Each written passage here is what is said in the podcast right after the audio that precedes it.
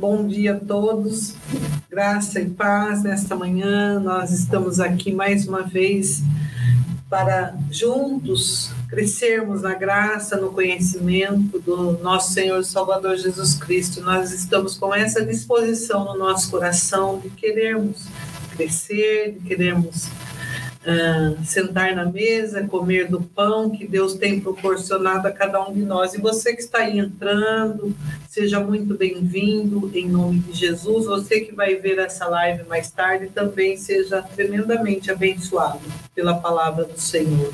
Bom dia, Bruno. Bom dia, pastora. Deus esteja abençoando a cada um daqueles que estão nos assistindo, nos ouvindo pelo Spotify, que o Senhor esteja guardando a sua casa, a sua família de uma maneira especial. E mais uma vez nós estamos aqui para estudar a palavra do Senhor. Que bênção, né? Que privilégio nós podermos ter esse tempo de comunhão, de intimidade, de relacionamento com o Senhor.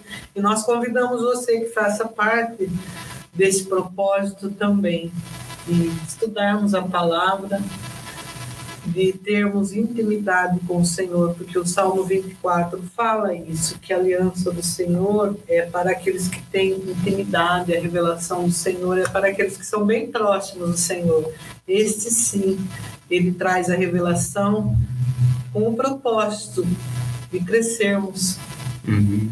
Que bem, colocarmos né? a brecha também estarmos orando, né, de acordo com a vontade do Senhor, chamar à existência aquilo que o Senhor tem para as nossas vidas. E isso é sempre é de acordo com a palavra do Senhor. De acordo com aquilo que Deus tem. Uhum. Muitas vezes nós estamos ali, Senhor, e agora? Para que direção vamos? O que vamos fazer? Mas o Senhor é o Deus que se agrada, porque aí a gente entende que nós somos totalmente dependentes da graça, da misericórdia dele, porque sem ele nós não somos nada e nada podemos fazer, nós somos totalmente dependentes dele. Aí que Paulo fala, né? O apóstolo Paulo fala que quando nós somos fracos, aí que nós somos fortes. Exatamente. No Senhor, porque a nossa força ela vem dele. E quando nós é, buscamos a, a, a, força no Senhor quando a gente acha que está esgotado, que ao fim ele fala: não, sua dependência é totalmente do Senhor. Tem um cântico que a gente cantava que eu gosto muito, que fala assim: solta o cabo da nau.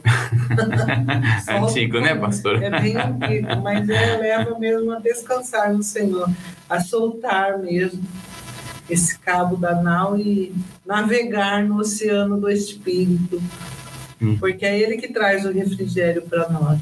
E graças a Deus que nós não estamos sozinhos, nós temos esse Deus, né? Uhum, que está conosco, que pega na nossa mão, né? Isaías vai dizer isso em Isaías 45, né? Que ele pega na nossa mão direita para bater as nações e para abrir as portas que são de ferro, né?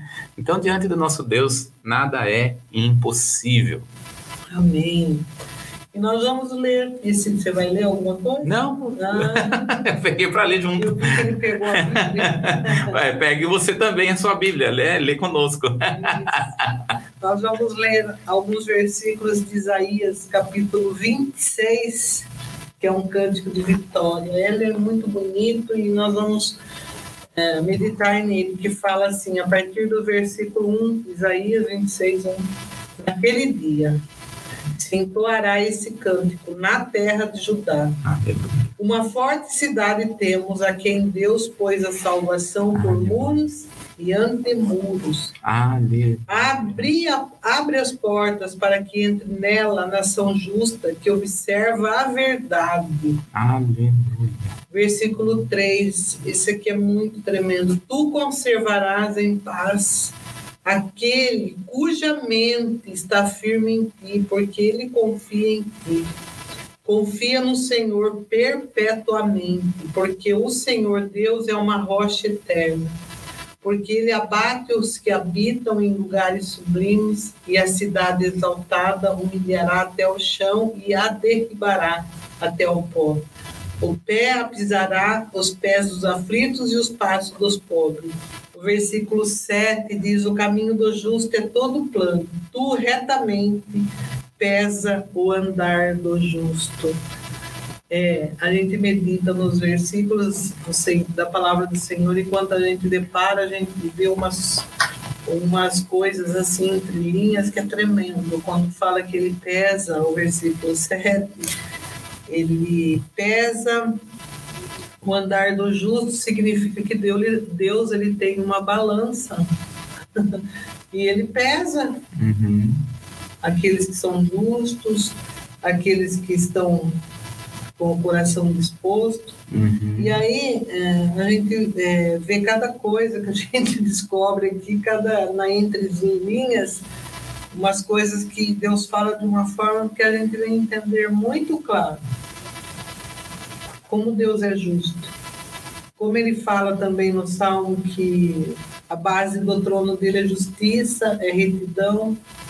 Deus tem tantas coisas tanta que o nosso vocabulário é tão pouco para expressarmos tudo aquilo que Deus é, tudo aquilo que Ele representa para nós.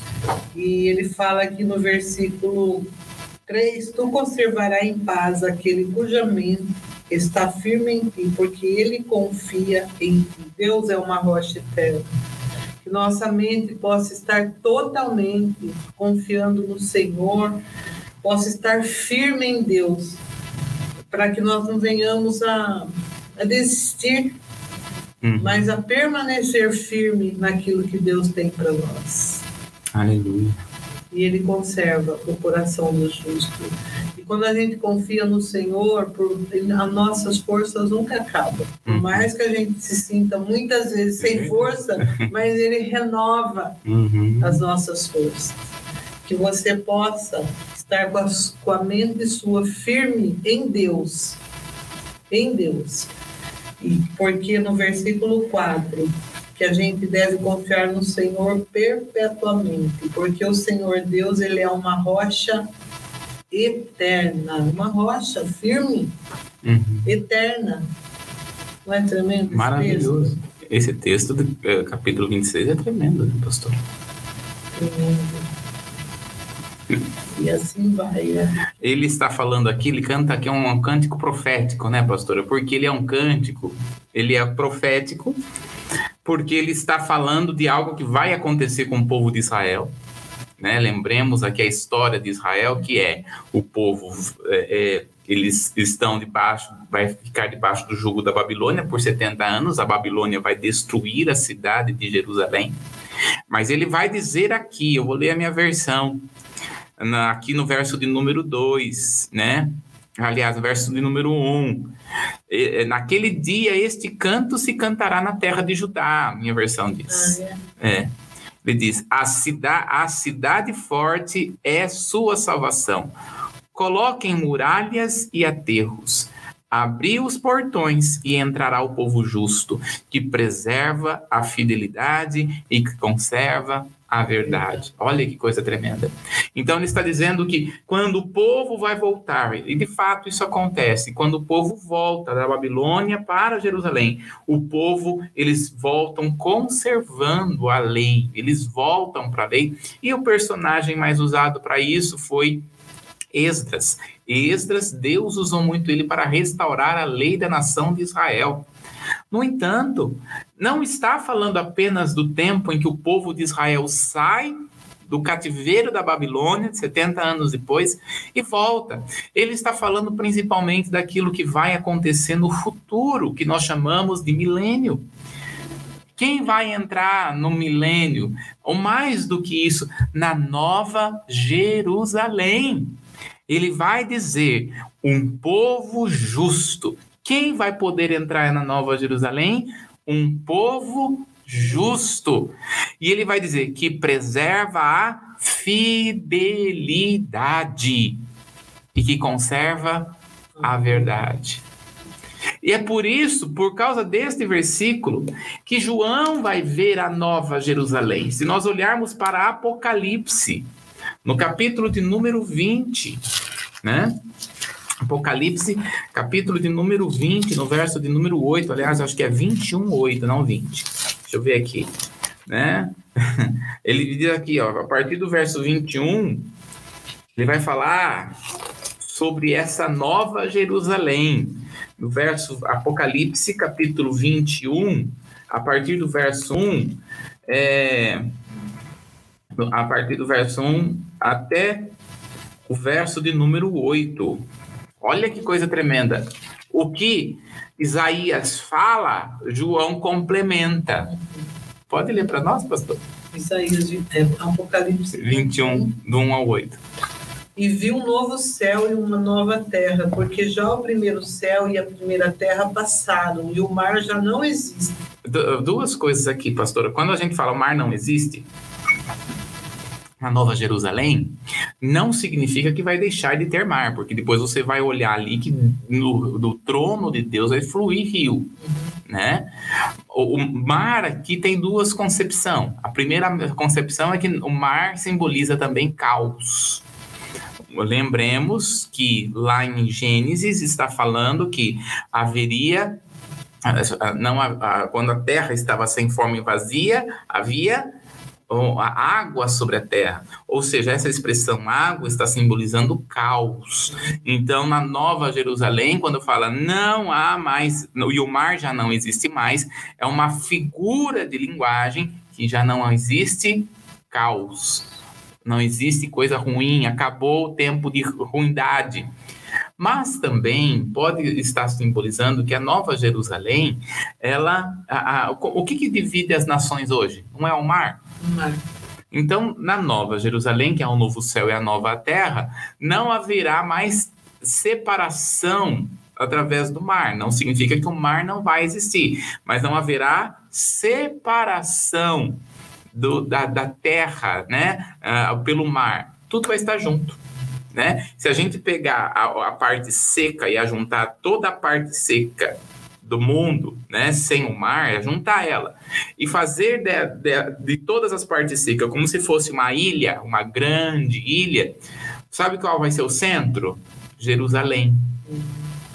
Jerusalém vai ser o centro da terra. É isso que ele está querendo dizer. Olha que coisa tremenda. Quem vai entrar nessa cidade? Olha aí, ó. Pode ler para nós, pastor. E eu, João, vi a santa cidade, a nova Jerusalém, que de Deus descia do céu adereçada como uma esposa ataviada para o seu marido. E ouvi uma grande voz do céu que dizia: Eis aqui o tabernáculo de Deus com os homens, pois com eles habitará e ele será o seu povo, e o mesmo Deus estará com eles e será o seu Deus. E Deus limpará de seus olhos toda lágrima, e não haverá mais morte, nem Aleluia. tanto, nem clamor, nem Aleluia. dor, porque já as primeiras coisas são passadas. Aleluia. E o que estava sentado sobre o trono, o trono disse: Eis que faço nova todas as coisas. Aleluia. E disse-me: Escreve, porque estas palavras são verdadeiras e fiéis. Olha só a expressão que a mesma expressão que ele usa. É em, em Isaías que nós lemos, fiéis e verdadeiras. Até hoje. E disse-me mais: está cumprido. Eu sou o Alfa, o e o ômega, o princípio e o fim. A quem quer que tiver sede de graça, lhe darei da fonte da água da vida. Quem vencer herdará todas as coisas, e eu serei seu Deus, e ele será o meu filho. Aleluia. Mas quanto aos tímidos, aos incrédulos, aos abomináveis, aos homicidas, aos fornicadores, e aos feiticeiros, e aos idólatras, e a todos os mentirosos, a sua parte será no lago, que arde com fogo e enxofre, o que é a segunda morte. Então aqui, tá vendo, ó, não vai entrar gente ruim. na Nova Jerusalém, na, em Judá, é isso que Isaías capítulo 26 está falando. Então, como que Isaías, né, eh, quando nós falamos é, dos livros proféticos, que são os profetas maiores e menores, os profetas, eles traziam palavras de profecia que era a curto prazo até 200 anos, a médio prazo de 200 a 500 e a longo prazo de, é, aliás, a curto prazo de é, de 500 a mil anos e a longo prazo ainda não aconteceu. Né? Então, Isaías capítulo 26, que a pastora está lendo aí, é um cântico, porque Isaías está vendo a nova Jerusalém. Ele não vê a Jerusalém que ele está ali, ele vê a nova Jerusalém. Eu acredito que quando Moisés sobe ao monte, porque ele não pôde entrar na cidade, Moisés sobe ao monte e Deus mostra para ele. Ele não viu a Jerusalém terrestre. Moisés viu a Jerusalém celestial. A nova Jerusalém. Exatamente. Era isso que Deus queria mostrar para ele. Não dava, ele não podia entrar.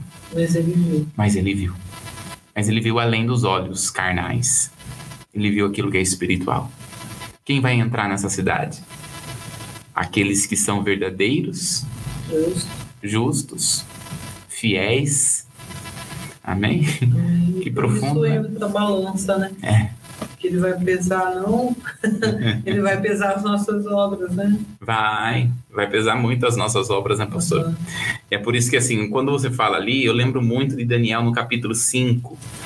Daniel no capítulo 5 vai falar sobre balança. Olha só, né? É quando vai aparecer aquela mão para o rei, né? Daniel no, para o rei Belsazar. É... E Daniel no capítulo 5, a partir do verso 25 até o verso número 31. Olha só o que é a balança do Senhor, pastora Daniel, capítulo 5, do verso 25 até o verso 31. Esta, pois, é a escritura que se escreveu: Mene, Mene, Tekel e Parsim. Esta é a interpretação daquele. Mene, contou Deus o teu reino e acabou. Tekel, pesado fosse na balança e fosse achado em falta. Uau, olha aí, ó. Pesado, Foste. na balança e achado em falta. olha. Olha o perigo. Sabe o o que, que aconteceu porque ele foi achado em falta? Continua lendo para nós aí, pastor. Olha só. Pedes, dividido foi o teu reino e deu-se aos medos e aos persas. Até o 31. Então mandou Belsazar que vestissem Daniel de púrpura e que lhe pusesse uma cadeia de ouro ao pescoço e proclamasse a respeito dele que havia de ser o terceiro dominador do reino. Naquela mesma noite foi morto Belsazar, rei dos caldeus, e Dario, o Medo, Medo, Medo né, ocupou o reino na idade de 62 anos. Porque foi achado em falta e morreu. Olha só. Achado em falta o Olha ó. Foste pesado na balança e foste achado em falta. falta. Por quê? Ele não cumpriu o chamado que Deus tinha para ele. Não cumpriu o propósito que Deus tinha para ele. Né? Pesado fosse na balança. Então Deus pesa na balança? Claro que pesa. Quem vai entrar na Nova Jerusalém? Os chamados, fiéis, justos e verdadeiros. Né? Forte a palavra, né? Forte, mas é pro nosso bem. Assusta. pois é. Muito bem, glória a Deus. Que bênção, né, pastora? Vamos ver quem está nos assistindo aqui hoje ao vivo. Né, olha, alguns irmãos aí estão nos assistindo ao vivo, ao vivo, que Deus esteja abençoando aí em nome de Jesus, a vida da Lídia, de Salvador, que Deus esteja abençoando, guardando a sua vida, a vida da irmã Andréia Scarelli, que o Senhor guarde, a irmã Vilma, Deus esteja abençoando a irmã Vilma, a Cida, que o Senhor guarde a sua vida, Cida, Violeta, poderosamente a sua vida seja guardada, a Fabiana, que o Senhor guarde, abençoe, e aqui também, minha mãe também está nos assistindo aí, ó. Minha mãe está assistindo a gente. É, bom dia a todos. E nós temos aqui, lembrando, né, pastora, do nosso culto de mulheres que vai ter amanhã, né? Amanhã, sexta-feira, nós convidamos vocês para estar conosco, culto de mulheres, a partir das 19h30. Nossa convidada é a irmã Célia Panágio. Vem estar conosco. É, convide mais pessoas, né? Vai ser uma Vale o bênção. convite, vai ser benção. Amém, uma bênção de mulher, né? Ela era aqui da nossa igreja, né? Uma mulher de Deus, uma mulher de oração, né, pastora? E eu tive o privilégio de, é, logo nos meus inícios do, do- da caminhada cristã, também ser é, bastante influenciado por essa mulher que sempre levou, assim, muito a sério a palavra e principalmente uma vida de oração, né, pastor? Glória a Deus. Muito bem. Vamos então? Vamos então para o nosso estudo, que nós estamos falando aqui é sobre as armas espirituais, né? E eu quero dizer aí para você que está nos assistindo, compartilha, compartilha com várias pessoas aí, e eu tenho certeza, compartilha com umas 10 pessoas que você conhece, né? Que nós vamos agora entrar aqui no nosso estudo da palavra, e nós estamos lá falando sobre as armas espirituais, né? Estamos lá em 2 Coríntios capítulo 10, verso 4 ao 5. Vamos lá, pastor? Porque as armas da nossa milícia elas não são carnais, mas sim poderosas em Deus para a destruição das fortalezas, destruindo os conselhos e toda altivez que se levanta contra o conhecimento de Deus e levando cativo todo entendimento à obediência de Cristo. Aleluia. Olha só, então nós temos armas espirituais e as armas espirituais que Deus tem nos dado, elas não são qualquer armas, elas são poderosas. São tremendas, são fortes, né?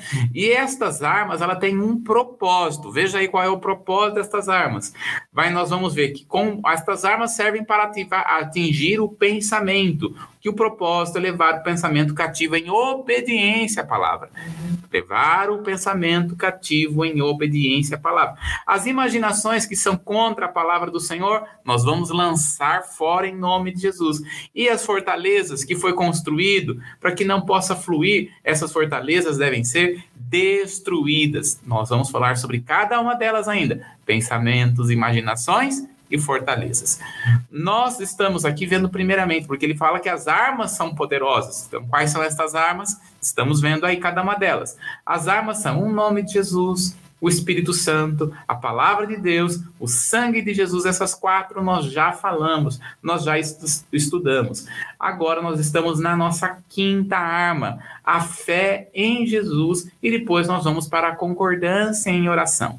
Nós estamos aqui há um bom tempo em cada uma dessas armas. Espero em nome de Jesus que tenha, você tenha esteja absorvendo para tomar posição. Amém? E aqui nós temos a fé em Jesus, que está baseada em Lucas. Nós temos dois pontos aqui: Lucas, capítulo 9, no verso 1 e 2, e Marcos, capítulo 16, verso 15 e 16. E convocando os seus doze discípulos, deu-lhes virtude e poder sobre todos os demônios e para curarem enfermidades. E enviou a pregar o reino de Deus e a curar os enfermos. Amém.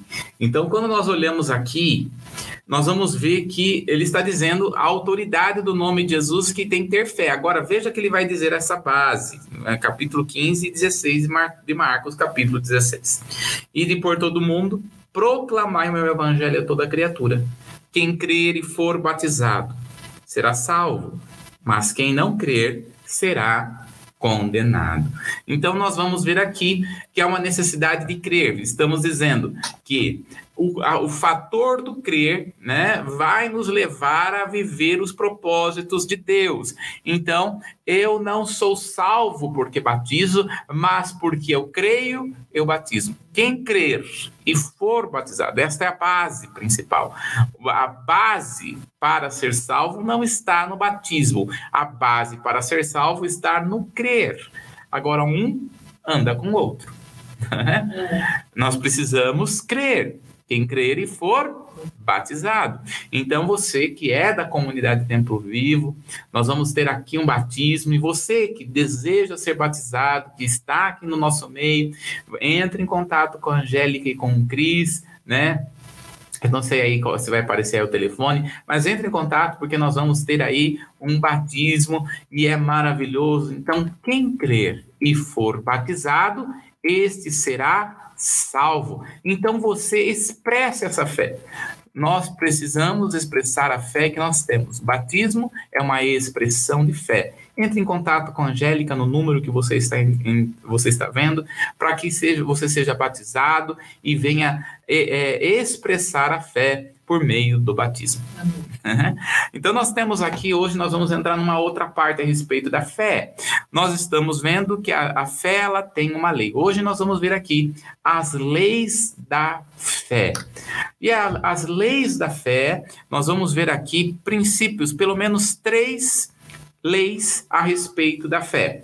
Nós vamos pegar aqui a base para isso, que é Romanos capítulo 3, no verso de número 27. Vamos lá, Romanos 3, 27.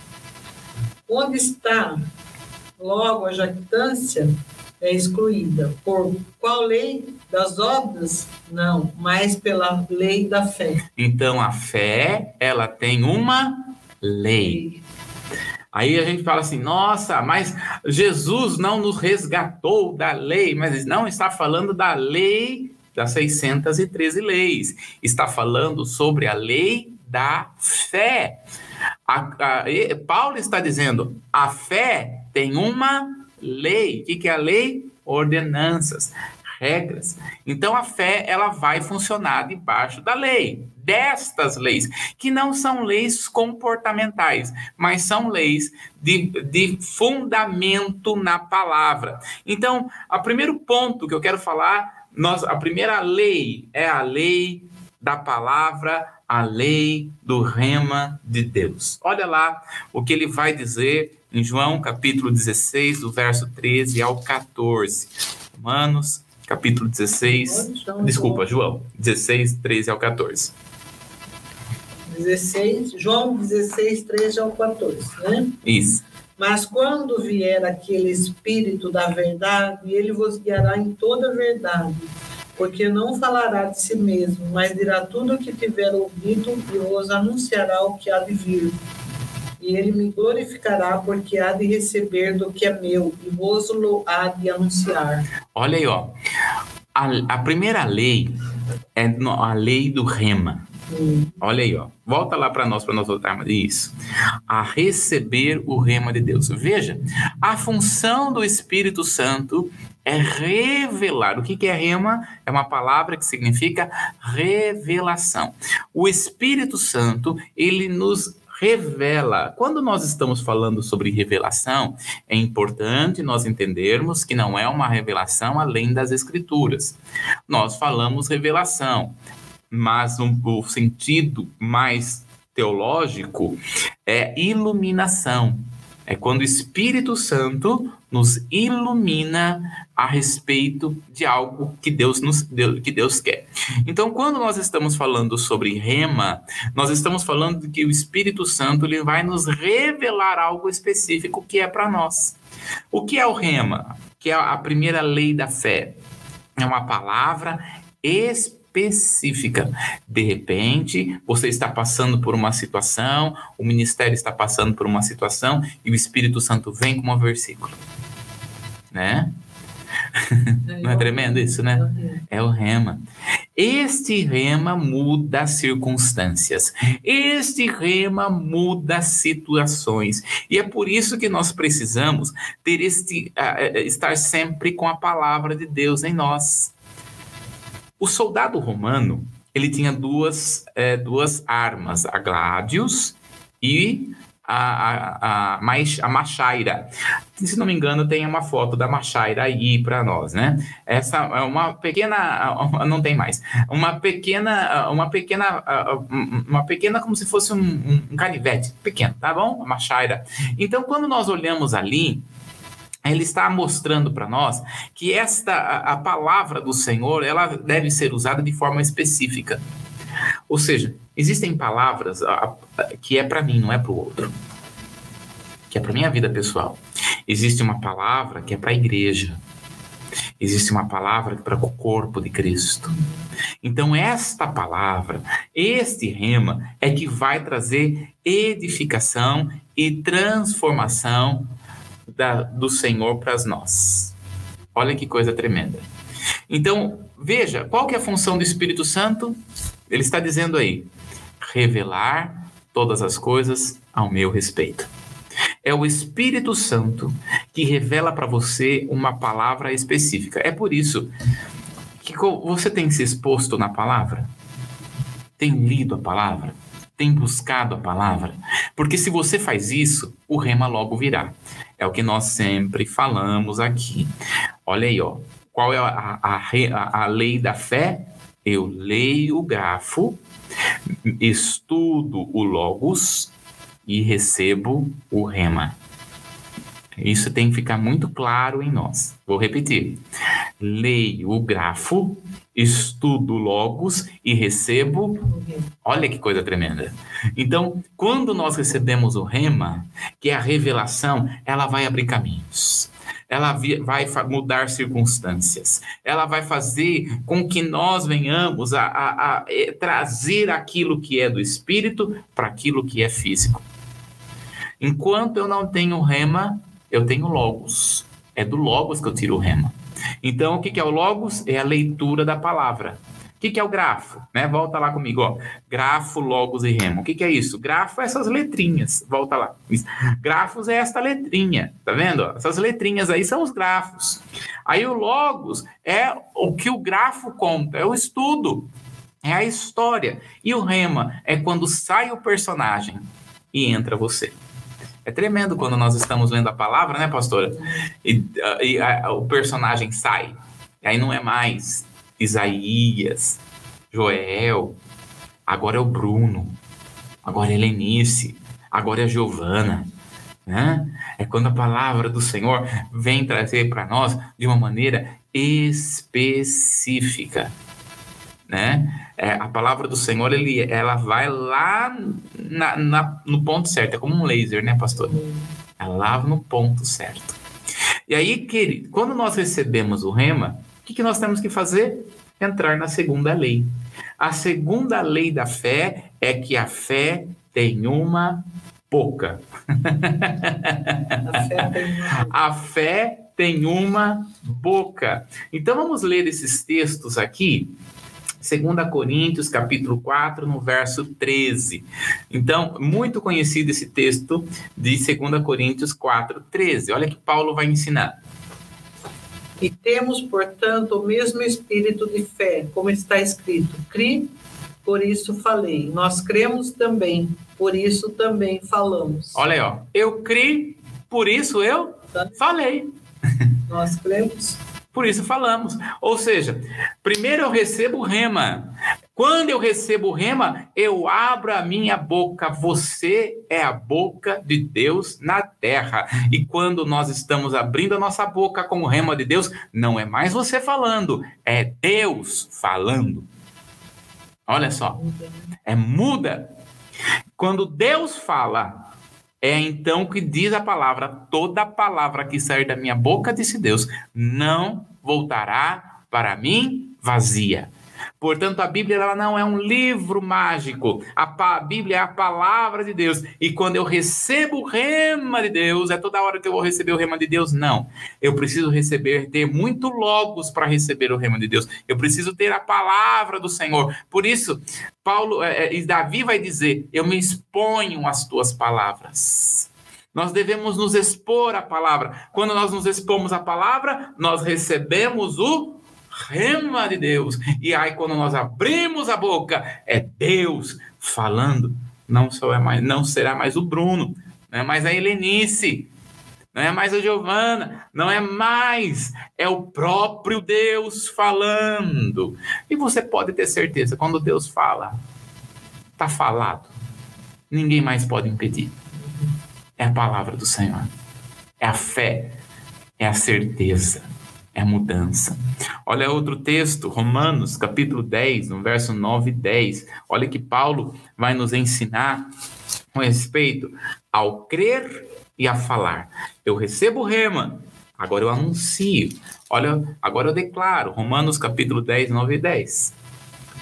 A saber, se com a tua boca confessar ao Senhor Jesus e em teu coração creres que Deus o ressuscitou dos mortos, serás salvo visto que com o coração se crê para a justiça e com a boca se faz confissão para a salvação. Olha aí, ó. Quando nós estamos falando a respeito da fé, nós estamos falando a respeito de uma boca que primeiro eu creio e depois eu falo. Então, com a boca se fala e com o coração se crê. Não é bonita essa expressão que ele diz isso, pastor? Até um, quase um poema, né? Com o coração se crê, crê. para a salvação. Exatamente. Então, nós falamos. Então, quando nós estamos falando, quando nós estamos anunciando, nós estamos trazendo a existência. Então, enquanto, enquanto você tem um rema de Deus, você tem aquela certeza: Deus operou. Deus fez. Não é um sentimento, é uma certeza. É tão diferente. Não é uma crendice. Uhum. É fé. É certeza. Então você abre a boca. E quando você abre a boca, as coisas começam a mudar. Olha também, ó, esse texto de Marcos, capítulo 11, verso 22 ao 24, é extraordinário. Marcos, capítulo 11, vai acontecer algo aqui. Acho que eu vou até pedir para a gente ler um pouquinho antes, pastora. Marcos, capítulo 11. Deixa eu só pegar aqui. É, onde ele vai nos levar a uma situação que aconteceu com os discípulos, né? Marcos capítulo 11, só pegar aqui, é, aonde Jesus vai declarar a palavra, né? É, Marcos capítulo 11, do verso 22 ao 24. É, vamos ler um pouquinho antes aqui, pastora, é, no verso, capítulo 10, capítulo 11 mesmo, é, do verso 12 ao 14. E no dia seguinte, quando saído de Betânia, teve fome. Vendo de longe uma figueira que tinha folhas, foi ver se nela acharia alguma coisa. E chegando a ela, não achou senão folhas, porque não era tempo de figos. E Jesus, falando, disse à figueira: Nunca mais coma alguém fruto de ti. E os seus discípulos ouviram isso. Olha só, então Jesus, ele estava com fome, viu? Ele gostava de fruta, né? gostava de figo. né? Jesus viu uma figueira, falou: "Hum, vem lá uns figos, eu vou lá pegar". Chegou lá, não tinha fruto. E diz a palavra que não era não, não era tempos de figo. E Jesus amaldiçoou essa, essa, essa figueira, né? Aí tem gente que pensa assim: "Meu Deus, essa coitada não tem nada a ver. Ela não estava no tempo dela, por que, que ela vai dar fruto? Acontece que existem árvores que dá hum, em Israel, não só em Israel, mas em, uh, que é o, é o, fruto temporão, ou seja, fora do tempo. Né? Que havia, havia chuvas e estas chuvas fora do tempo fazia a figueira brotar também fora do tempo. Então, é esse tempo, que esse tempo é chamado de tempo fuge em Israel. Então, estava nesse tempo onde a figueira poderia dar sim o fruto. Claro que está fazendo aqui uma menção, não muito especificamente à figueira, mas principalmente ao povo de Israel. Mas o que eu quero trabalhar aqui é que Jesus disse: nunca mais, nunca mais coma alguém fruto de ti. Olha lá o que vai acontecer a partir do verso de número 20 até o verso de número é, 20, é, 23, pastora, pode ler. Em vez do 22, pode ler o 23. Aliás, pode ler até o verso é, 24. E eles, passando pela manhã, viram que a figueira tinha secado desde as raízes. E Pedro, lembrando-se, disse: Mestre, eis que a figueira que tu amaldiçoaste se secou. E Jesus respondeu, disse-lhe: Tende fé em Deus, porque em verdade vos digo que qualquer que disser a este monte, ergue-te e lança-te no mar, e não duvidar em seu coração, mas crer que se fará aquilo que diz, tudo que disser lhe será feito. Amém. Olha só que coisa extraordinária que Jesus está ensinando aqui. Então Jesus ele amaldiçoa esta figueira tem todo um contexto do porquê ele amaldiçoou além da, da, da, da, figueira. Então esquece, não tenha dó da figueira, porque ela está apontando para Israel, apenas saiba disso. Né? Mas, mas Simão, Pedro, olha aquela situação e fala assim: Jesus amaldiçoou. Passando no outro dia, pela manhã, ele vai ver que a figueira está como? Seca, não dando mais nenhuma folha. E aí ele vai dizer, olha o verso 21, mestre, eis que a figueira que amaldiçoaste secou. E o que, que Jesus vai dizer para ele? Jesus responde, tende a fé de Deus é o original. E aqui eu gostei dessa versão, porque essa versão aqui na Peshita, ela tá realmente como Jesus falou. Não, aqui na versão só tende, a, tende fé em Deus. Né? Aqui ele está dizendo, tem, ah, o que Jesus está falando é: tende a fé de Deus. Qual é a fé de Deus? A fé de Deus se expressava pela sua boca. O que, que ele dizia? Haja luz e houve luz.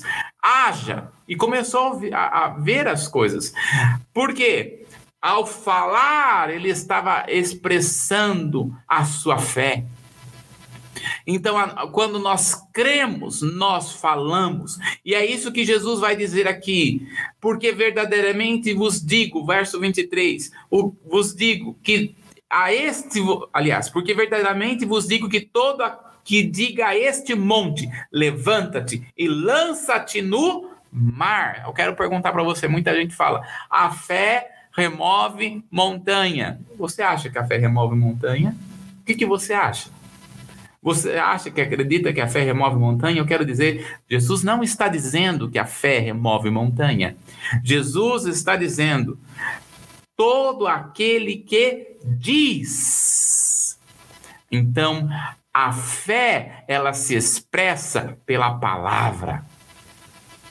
Então, ele vai dizer duas coisas aqui para a fé movimentar, acontecer na sua vida, primeiro você fala e segundo você tem que tem que crer naquilo que você está falando. Se você não crer naquilo que você fala, a, aquilo não vai acontecer. Não estamos falando de palavra positiva. Não estamos falando de palavras bonitas. Nós não estamos falando de palavras é, que. Não, estamos falando da palavra que vem de Deus. Deus se compromete pela sua palavra. Jesus está ensinando os seus discípulos aqui: tende a fé de Deus. A fé de Deus se expressa pela palavra. Então, quando você confessa a palavra, primeiro, eu recebo rema e agora eu expresso esta, este rema com a palavra de Deus. Então, quando eu recebo um rema, eu declaro que eu sou curado. Eu tenho um rema, eu sou curado, então eu vou ser curado. Eu tenho um rema, eu sou liberto, eu vou receber essa palavra. Esse é o rema de Deus. Eu declaro a palavra, eu declaro a palavra, eu anuncio a palavra. Veja, nós já dissemos várias, várias vezes aqui na manhã com Jesus. Quando nós anunciamos a palavra, nós damos munição para os anjos se movimentarem. Quando Daniel estava orando, o anjo vai chegar para Daniel e vai dizer: Desde que quando você começou a, a trazer as palavras. Qual era a palavra que Daniel estava falando? Se você olhar para Daniel capítulo 9, não era uma palavra dele, era a palavra de Deus, porque ele citava Deuteronômio capítulo 9.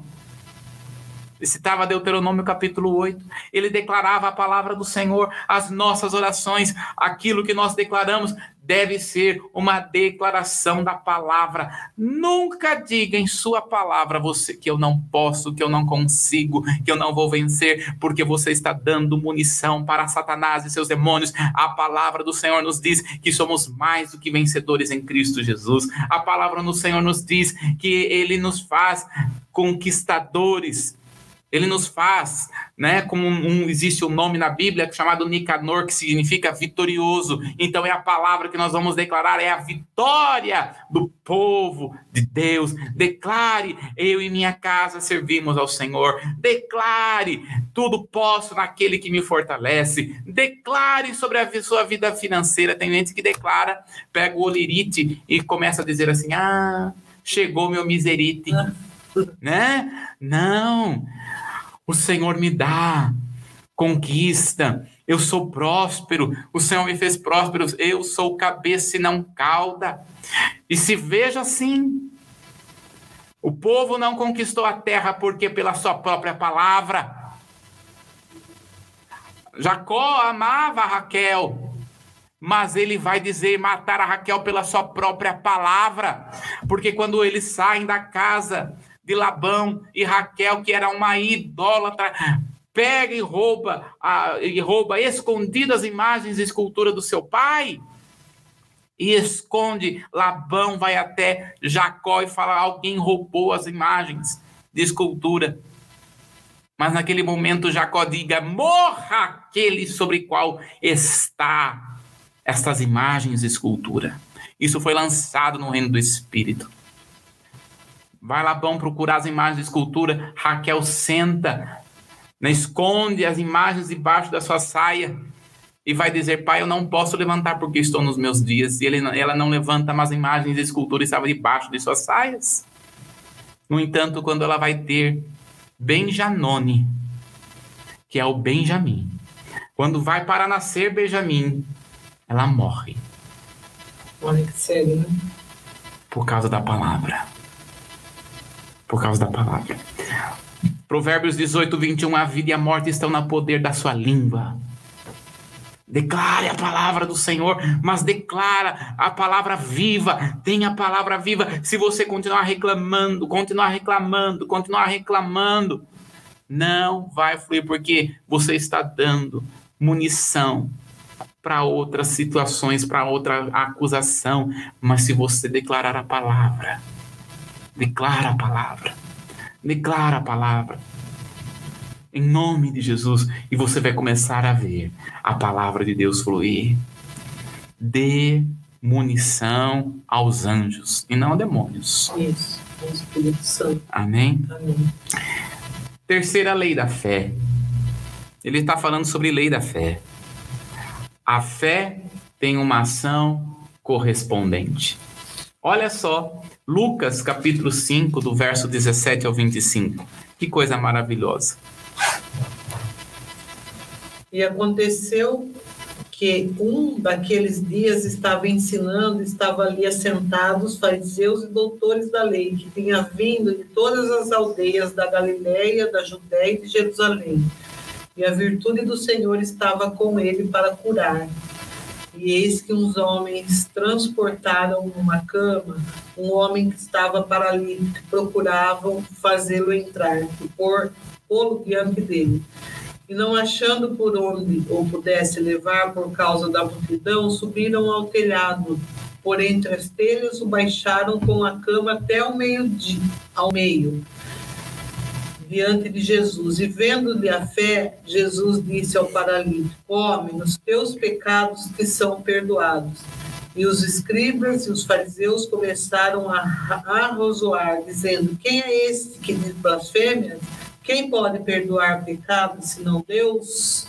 Até aí, né? Até o 25. Jesus, porém, conhecendo os seus pensamentos, respondeu e disse-lhe: Que arrazoais em vosso coração? Qual é mais fácil? Dizer os teus pecados estão perdoados ou dizer levanta-te anda? Ora, para que saibais que o Filho do Homem tem sobre a terra poder de perdoar pecados, disse ao paralítico: Eu te digo, levanta, toma a tua cama e vai para a tua casa. E levantando-se logo diante deles e tomando a cama em que estava deitado, foi para a sua casa, glorificando a Deus. Todos maravilharam com maravilharam, glorificaram a Deus. Olha que Todos. coisa tremenda. Olha só, a fé, ela tem uma ação. O que, que esses homens faziam? Pegaram um amigo dele. Esses homens tinham fé. Pegaram um, um, um amigo dele, chegaram lá porque sabiam que Jesus podia curar. Chegaram lá, o que aconteceu? Tá todo mundo aqui, não tem como passar. Vamos para o telhado. Tem uma barreira. Né? É. Vamos passar para o telhado. E o telhado não tinha laje naquele tempo. Abriram lá, né? A, a, a, o, ali, né? Porque não era uma laje, né? Eles tiraram ali o que estava com o telhado, colocaram ele, foram com uma cordinha. Olha a imagem aí, ó, né? colocaram ele ali, desceram ele ali. Jesus viu a fé dos amigos. A fé te faz andar. Então, olha só, a, a, fé ela é correspondente. Nós temos que tomar atitudes pela fé. O Senhor tem falado muito ao meu coração. Dê o primeiro passo, que o resto eu faço. então faça isso, meu irmão. Dê o primeiro passo, que o resto ele faz. Então a fé ela faz você tomar passos de fé que parece ser loucura aos, ao homem carnal, ao natural. Mas o homem espiritual, ele anda por meio da fé, ele age por meio da fé, ele vive por meio da fé, e, e a fé faz você viver o extraordinário. Então, anda. Qual que é o seu sonho?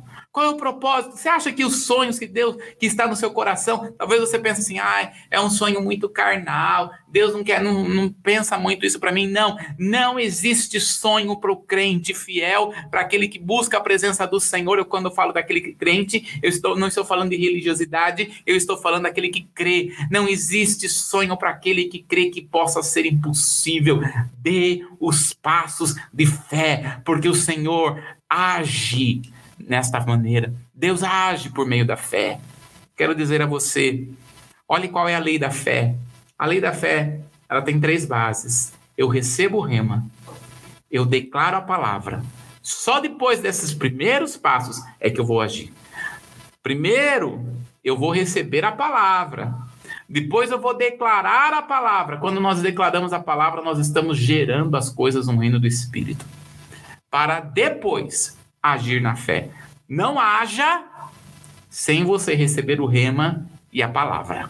Porque se você não agir sem receber o rema e a palavra, você pode se dar mal.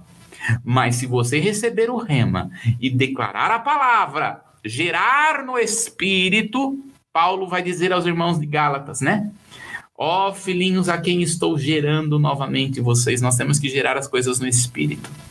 Como é que eu gero as coisas no espírito? Declara a palavra, declara a palavra, declara a palavra, declara a palavra. Para depois você vai agir. Quando você age, existe rompimento. E vai romper. Vai romper, você vai romper, você vai romper, nós vamos romper, nós vamos conquistar, nós vamos agir. Importante é não parar. Não pare, porque no, quando nós começamos a agir, vai se levantar obstáculo. É aí que nós vamos expressar mais ainda a nossa fé. Vai agir, vai romper. Eu gosto de uma palavra que Edir Macedo fala, vai arrebentar, né? Mas eu quero dizer no sentido aqui, vai acontecer pela fé. Deus vai fazer, você vai ver acontecer na sua vida. Porque você está, olha aí o princípio novamente. Você recebe o rema, declara a palavra e age na fé. Você vai ver as coisas acontecerem. Amém, pastor? Amém. Deu o nosso tempo? Deu o nosso tempo. Bem em cima, né? Bem em cima. Mas a gente volta sexta-feira. Amanhã. Amanhã. Isso, lembrando do culto, né? Colocando mais uma vez aí, né? O culto das Isso, mulheres, né, pastor? mulheres. Amanhã, sexta-feira, 3 de junho, às 19h30. Você é o nosso, a nossa convidada. Vem estar conosco. E você que pode espalhar esse convite, ajude a divulgar. Porque a gente abençoa quando a gente faz assim, né? Sim. Que a gente recebe a palavra de graça e a gente distribui, reparte o pão. É isso hum, o que agrada o coração do Senhor, né? Amém. Em nome de Jesus. Deus te abençoe, um forte abraço e até amanhã.